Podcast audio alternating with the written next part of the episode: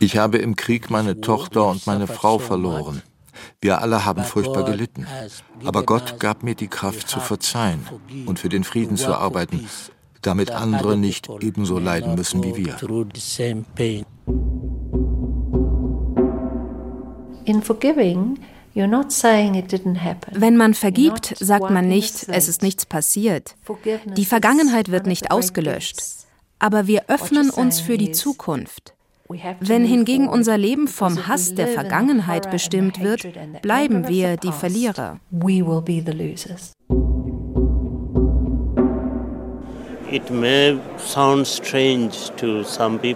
Es mag seltsam klingen, aber ich konnte dem Attentäter, der meine Frau ermordet hat, vergeben und bin glücklich darüber. Wir müssen die Spirale von Hass und Gewalt durchbrechen. Und das schaffen wir nur durch Vergebung und Versöhnung.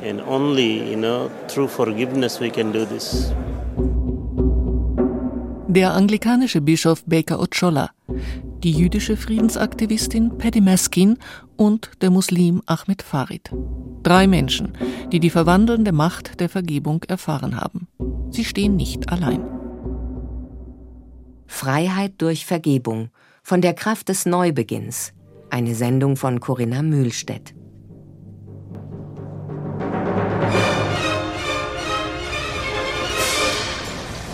Im April 1995 erschütterten Berichte über ein Attentat in der US-amerikanischen Stadt Oklahoma City die Weltöffentlichkeit.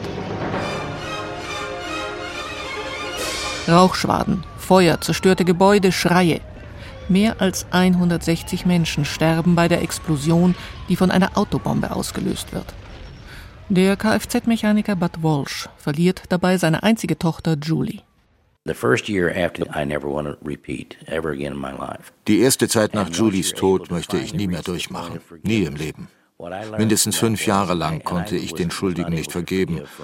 Aber als ich endlich dazu in der Lage war, habe ich erkannt, ich war befreit, nicht die Attentäter. Ja, als ich vergeben konnte, war mir als viele eine horrende Last von meiner Schulter. Seither lebe ich für den Frieden in der Welt und nicht mehr für den Hass. Als ich Bud Walsh zehn Jahre später bei einem Kongress in Rom kennenlerne, leitet er in Oklahoma die Organisation Familien von Mordopfern arbeiten für die Versöhnung. Souverän und nachdrücklich betont der sympathische grauhaarige Amerikaner, dass er inzwischen für die Attentäter beim Staat um Gnade gebeten hat. Die beiden jungen Leute haben aus Zorn auf die amerikanische Regierung gehandelt. Beide hatten im ersten Golfkrieg gedient und waren als kaputte, gewalttätige Jugendliche in ihre Heimat zurückgekommen. Der Anschlag war eine Art politische Demonstration. Meine Tochter Julie arbeitete in der Nähe als Übersetzerin. Es war ein grausamer Zufall, dass sie und andere dabei starben. And so it was by chance that Julie was killed. Einer der Männer wurde inzwischen trotzdem hingerichtet. Bad Walsh schüttelt den Kopf. Das sei falsch. Er trete heute für die Abschaffung der Todesstrafe ein und versuche, dem Wunsch nach Rache die Kraft der Vergebung entgegenzusetzen. Uh, ich bin Katholik und mein Glaube hat bestimmt etwas mit meiner Haltung zu tun. Vor allem aber bin ich wirklich zu der Einsicht gekommen, dass der Zorn, der mich lange umgetrieben hat, weder mir noch anderen weiterhilft. Ganz im Gegenteil. Wenn du mit Hass und Rachegedanken lebst, zerstören dich diese Gefühle. Ich weiß das heute, denn ich war an diesem Punkt.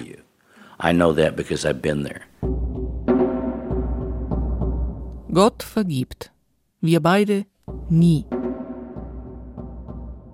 Der amerikanische Filmtitel wurde in den 1980er Jahren zu einem Schlagwort.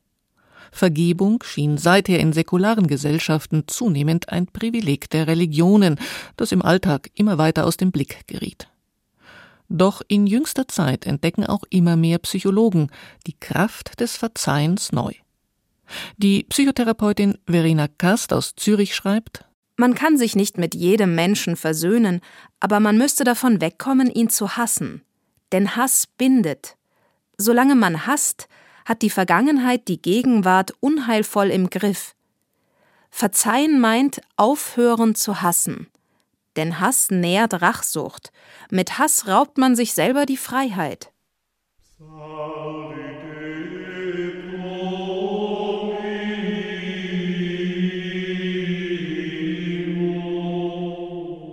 Psychologische Erkenntnisse und jahrhundertealte religiöse Einsichten treffen sich. Der frühere Abtprimas der weltweiten Ordensgemeinschaft der Benediktiner Notker Wolf lebt heute in der Erzabtei St. Ottilien bei München. Fast 100 Mönche aus aller Welt versammeln sich hier in ihrem schwarzen Habit mehrmals am Tag zum Stundengebet. Dieser Rhythmus helfe das Herz zu weiten, meint der inzwischen über 80-jährige Benediktiner, als ich ihn vor der neugotischen Kirche zu einem Gespräch treffe. Im Neuen Testament heißt es, vergebt, wie Gott euch vergeben hat. Und nicht nur siebenmal, sondern siebenmal siebzigmal.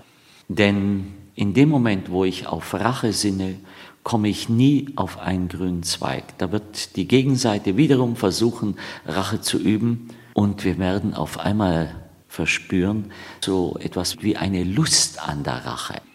Es gibt nur eine Befreiung und die besteht ausgerechnet darin, dass ich demütig werde und akzeptiere, dass mir Unrecht getan wurde und dass ich trotzdem die Größe aufbringe und sage, ich stehe darüber, ich lasse mich davon nicht klein machen, ich vergebe.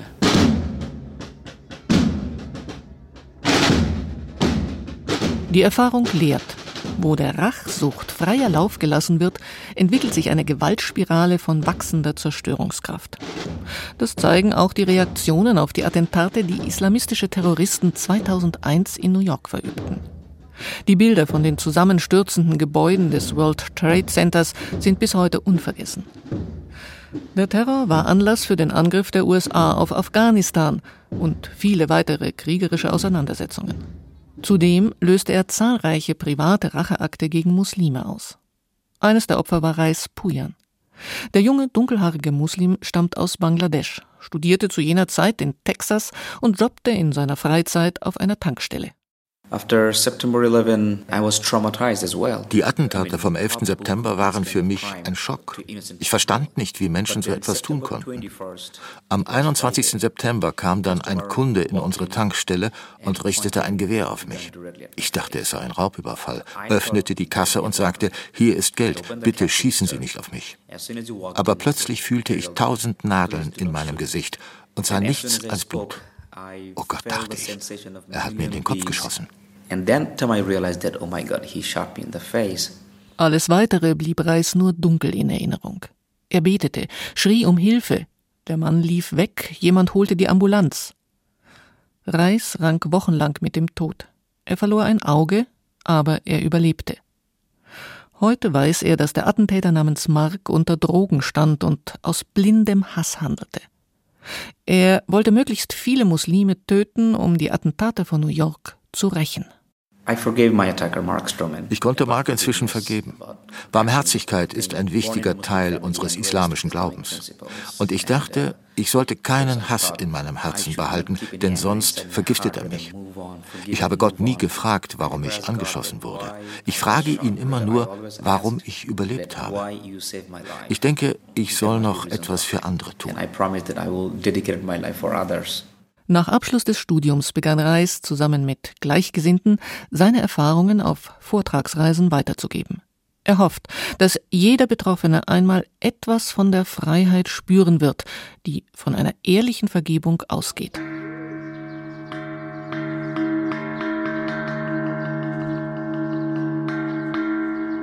Freilich weiß jedes Gewaltopfer, dass Verzeihen unendlich schwer fallen kann. Oft scheint es unmöglich.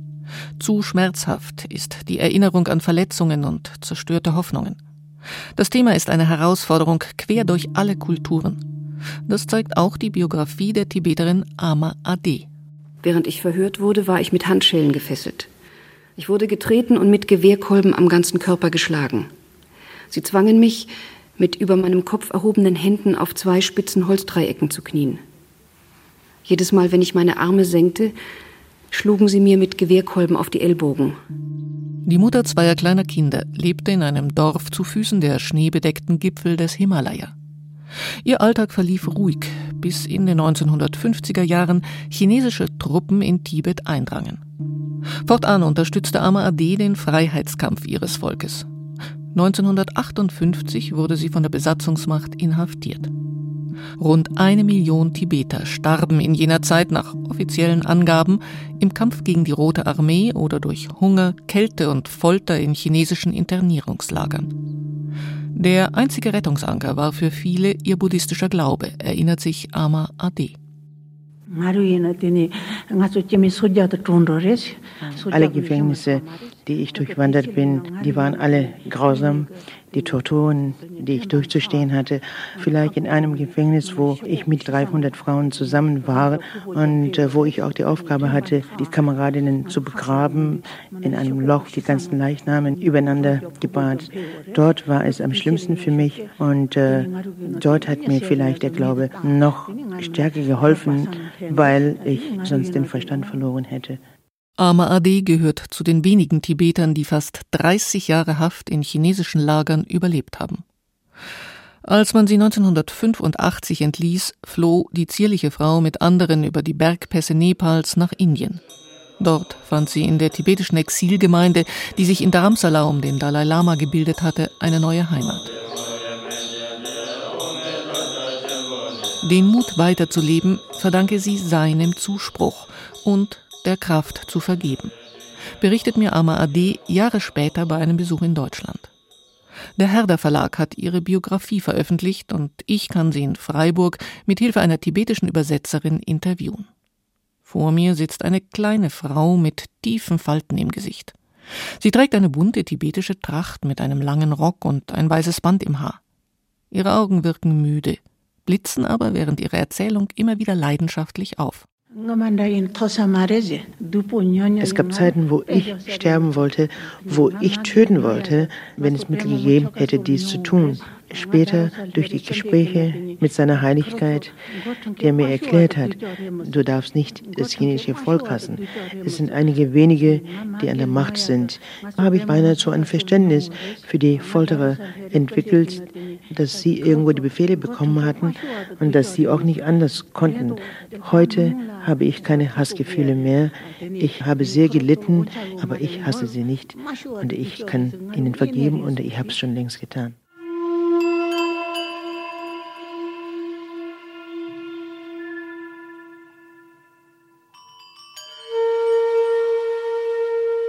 Heute war es die Tiefenpsychologie, dass viele Menschen, bevor sie zu Tätern wurden, selbst Opfer waren, die nie eine Chance hatten, ihr Leid zu bewältigen. Der 2015 verstorbene Psychoanalytiker Arno Grun hat sich intensiv mit den psychologischen Voraussetzungen von Kriegsverbrechen befasst. Dabei kam er zu einem überraschenden Ergebnis. Oft bekämpfen Täter in ihren Gegnern bzw. Opfern unbewusst Verhaltensweisen, zu denen sie selber neigen, die sie aber nie ausleben durften. So zum Beispiel Mitgefühl oder Religiosität. Der Feind, den wir im anderen zu sehen glauben, muss ursprünglich in unserem eigenen Innern zu finden sein. Es ist dieser Teil von uns selbst, den wir zum Schweigen bringen wollen, weil wir den Fremden, der uns an uns selber erinnert, weil er uns an unserem abgewiesenen Teil erinnert, vernichten müssen. Es ist, als würde man sich durch diesen Vorgang selber reinigen. Die Folgen dieses psychologischen Mechanismus sind oft katastrophal. Sie bereiten im Extremfall den Boden für Gewalttaten aller Art bis zum Völkermord. Dabei verlagert sich die Wahrnehmung auf eine abstrakte Ebene. Der andere wird nicht in seiner individuellen Menschlichkeit gesehen, seine konkreten Gefühlen, Einstellungen und Verhaltensweisen verschwinden aus dem Blickfeld. Und stattdessen wird seine Persönlichkeit auf eine einzige Eigenschaft reduziert, die Zugehörigkeit zur Gruppe. Und diese Abstrahierung macht ein empathisches Erleben des anderen unmöglich unsere Fähigkeiten, mit anderen mitzufühlen, verkümmern. Arno Grun war daher zeitlebens überzeugt. Traumatische Erlebnisse und Verletzungen der eigenen Persönlichkeit müssen aufgearbeitet werden, idealerweise durch Vergebung und Versöhnung. Wo dies nicht geschieht, werden Hass und Angst sogar oft unbewusst an die nächste Generation weitergegeben, und die Schrecken der Geschichte nehmen kein Ende.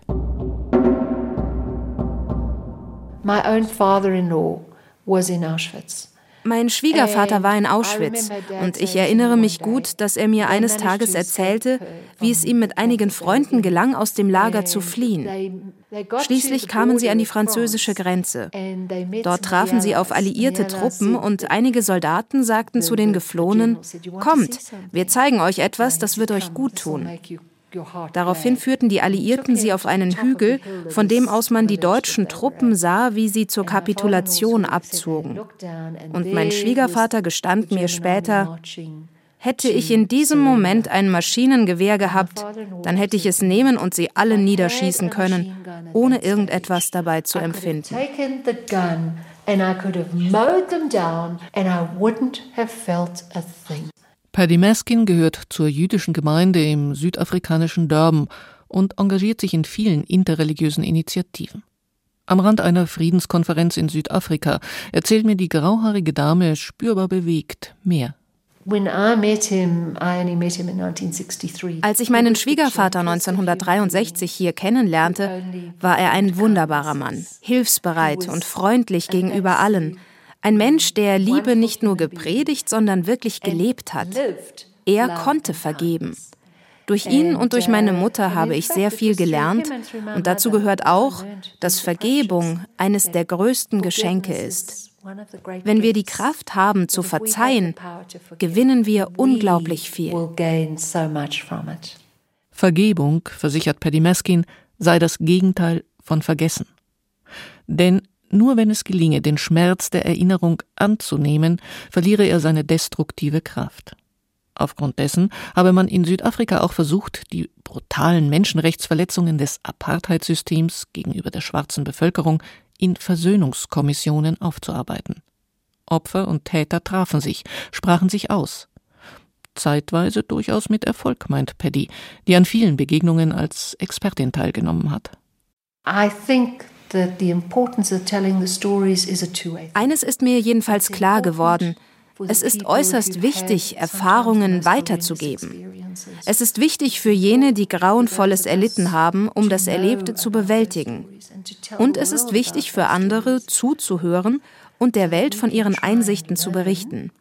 Nur so können wir lernen und darauf achten, dass sich das Geschehene nicht wiederholt.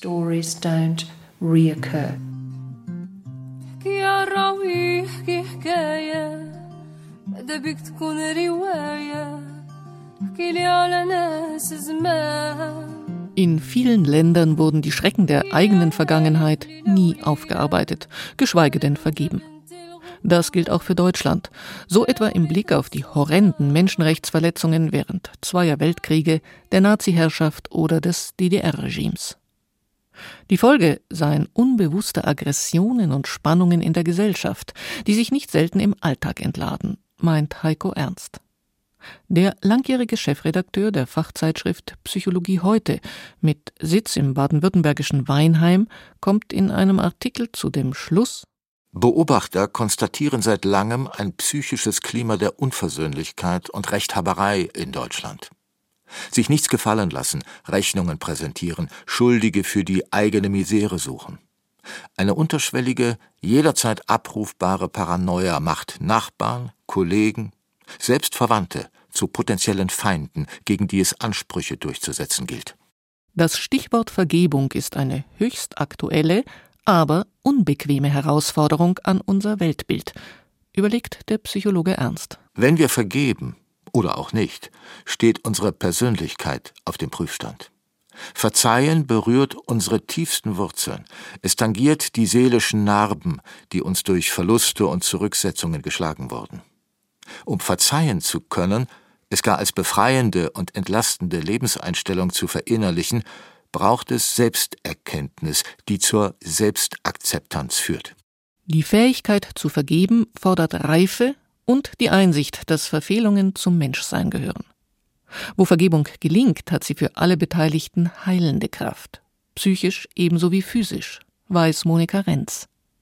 Die Psychotherapeutin aus St. Gallen begleitet seit Jahrzehnten Schwerstkranke, insbesondere Krebspatienten. Inmitten einer Gesellschaft, die vom Verhaltensmuster des sich Durchsetzens bestimmt ist, waren viele Menschen zunächst Opfer Opfer zu sein zieht Abwehrmechanismen nach sich, wie Rückzug oder Verhärtung. Nach meiner Beobachtung sind viele Opfer dann befreit, wenn sie frei von Härte werden und tief menschlich. Auf dem Weg zu solcher inneren Freiheit und innerem Frieden brauchen Opfer aber Geduld und meist auch Hilfe, Jahre oder Jahrzehnte der Aufarbeitung. Letztlich beruht eine Gesinnungsveränderung dann oft auf dem Vertrauen, dass Gott und niemand anders Richter ist. In jedem Fall sei eine gesunde religiöse Verankerung hilfreich, wenn es darum gehe, sich selbst oder anderen zu vergeben meint Abnotker Wolf und fügt aus seiner Lebenserfahrung hinzu. Ich bin sehr froh und dankbar, dass ich einmal von Gott gerichtet werde und nicht von Menschen. Auf der einen Seite muss menschliches Versagen geahndet werden, es müssen auch Dinge wieder in Ordnung gebracht werden. Auf der anderen Seite muss aber auch ein Mensch noch weiterleben dürfen.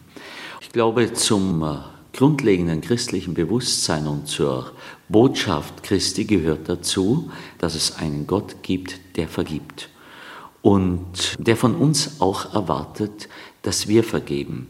Entscheidend sei, durch Schmerz, Wut und Angst hindurch zu dem zurückzufinden, was im Leben trägt, resümiert die psychologische Beraterin Christina Bonacker aus Rom. Letzten Endes geht es darum, dass ich mich für die Liebe entscheide. Die Liebe, die ist stärker als alles andere und letzten Endes verändert die Liebe mich selber. Ich verändere nicht den anderen, sondern ich verändere mich selber. Und das ist am Ende auch das, was das Verzeihen bewirkt.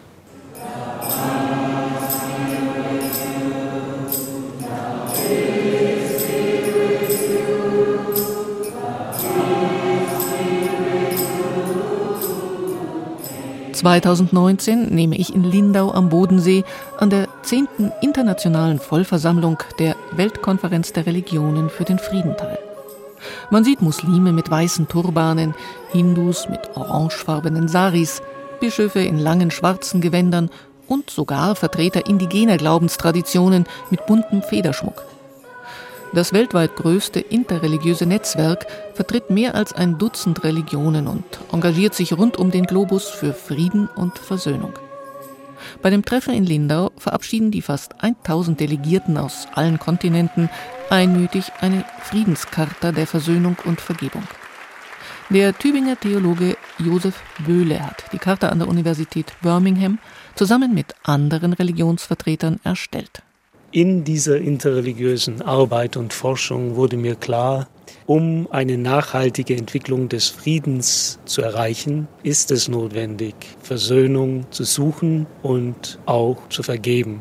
Es wird sehr, sehr viel über Frieden gesprochen, manchmal auch über Versöhnung, aber seltener über Vergebung. Aber alle drei gehören zusammen. Also stellt sich die Frage, wie kann man Prozesse der Vergebung und der Versöhnung inspirieren, die Charta liefert viele praktische Anregungen, um Spannungen abzubauen, die Beziehungen zwischen Menschen, Ländern oder Religionen oft seit Generationen belasten. Sie könne daher sogar hilfreich sein, hofft Böhle, um aktuelle politische Konflikte wie jene in Myanmar, Syrien oder der Ukraine zu entschärfen. Diese Charta möchte eine Bewegung ins Leben rufen. Angesprochen ist jeder, da jeder Mensch im privaten Bereich natürlich sich mit Fragen der Vergebung und der Versöhnung auseinandersetzt. Im öffentlichen Bereich sind Religionsgemeinschaften angesprochen, sind gemeinnützige Vereinigungen angesprochen und womöglich auch staatliche Institutionen, die sich damit beschäftigen, wie Frieden nachhaltig gesichert werden kann. Nur durch Vergeben und Versöhnung kann man wieder zu der Freiheit gelangen, die einem ein zuversichtliches Leben ermöglicht. In SWR 2 Glauben hörten Sie eine Sendung von Corinna Mühlstedt Freiheit durch Vergebung von der Kraft des Neubeginns.